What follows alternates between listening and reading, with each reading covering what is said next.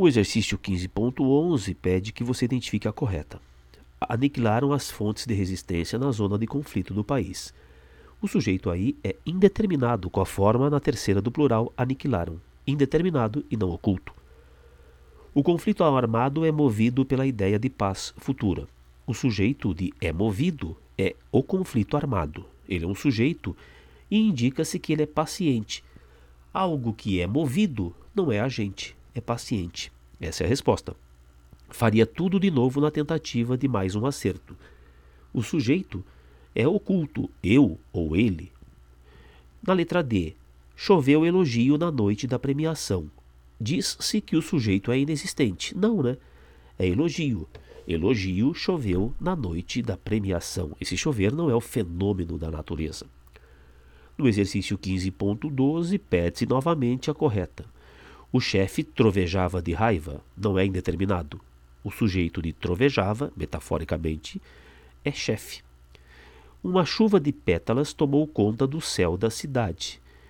Diz-se que a oração é sem sujeito. O sujeito da forma tomou é chuva de pétalas. Chuva de pétalas tomou, sujeito expresso. Não é, não é uma oração sem sujeito.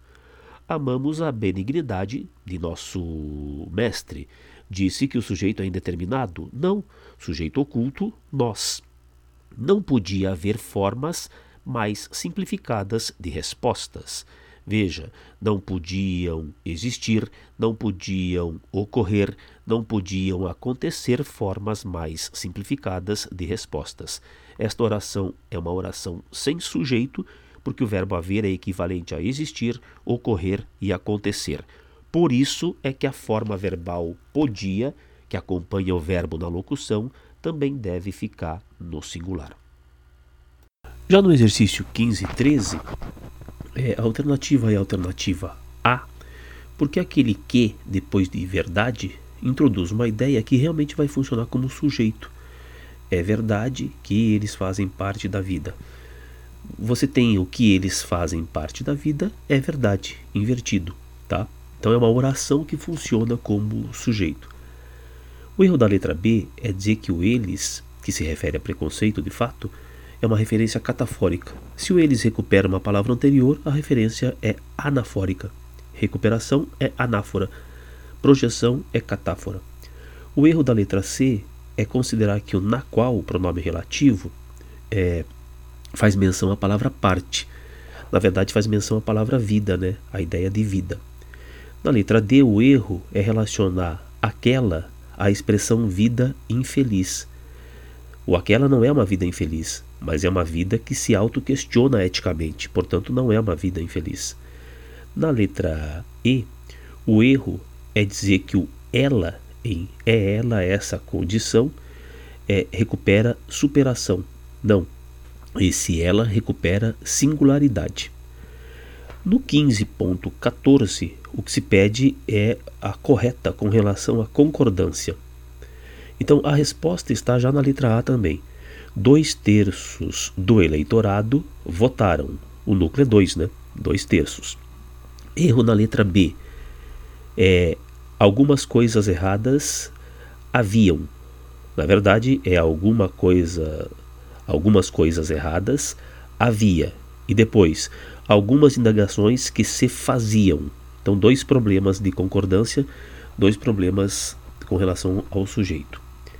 Na letra C, não é destinou-se recursos, destinaram-se recursos, que o re... depois também o outro erro, que os recursos não devem chegar a tempo né, de as obras serem concluídas. Então, destinaram-se recursos e os recursos não devem chegar a tempo. Na letra D, não se fazem mais brincadeiras, o que se vêem é crianças, tá? O que mais se vêem, porque aí tem que ter a concordância, tá?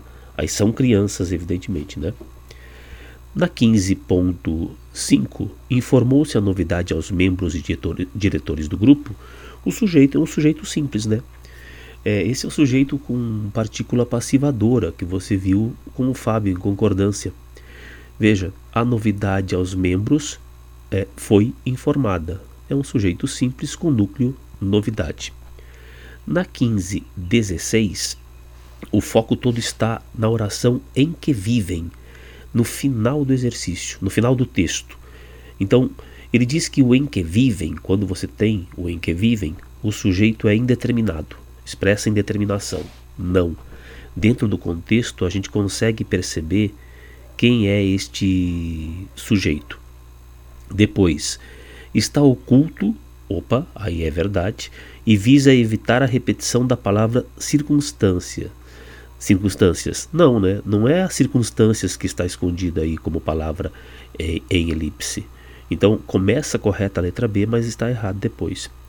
Na letra C é uma função sintática preenchida pelo pronome que. Não, não tem, essa aí não tem sentido algum.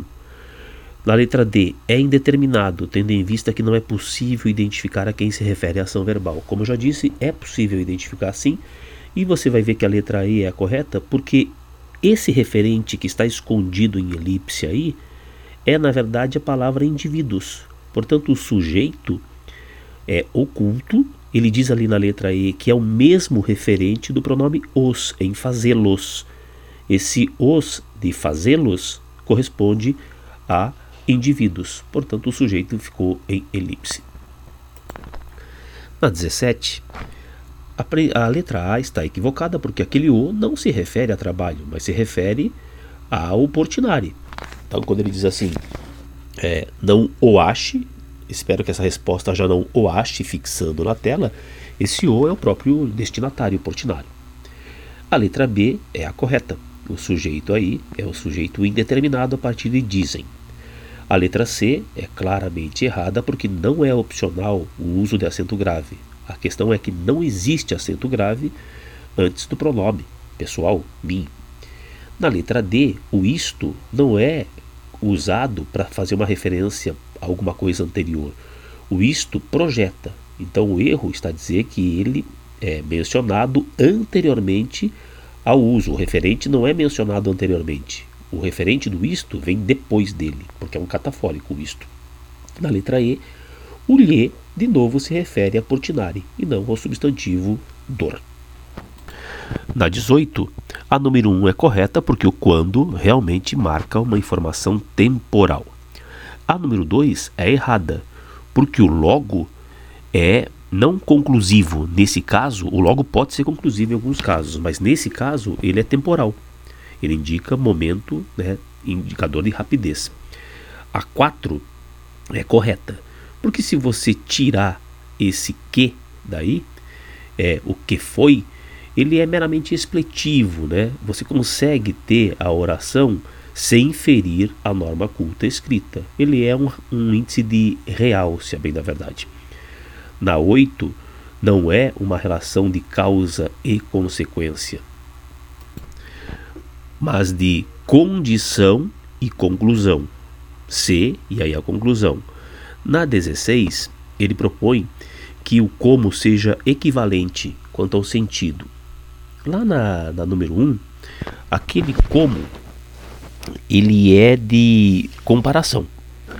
E depois, na número 3, ele é de causa, já que eram claras, porque eram claras. Então não tem valor comparativo nos dois casos.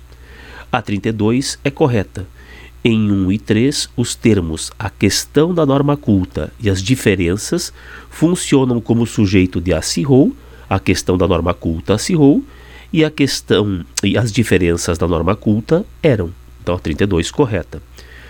A 64 está errada. Esse padrão não é a norma culta brasileira, mas era a norma que eles queriam criar para poder ficar próximos aos portugueses, sendo que a norma culta brasileira, sendo que a norma que eles queriam criar era diferente, não tinha as marcas da norma brasileira de fato.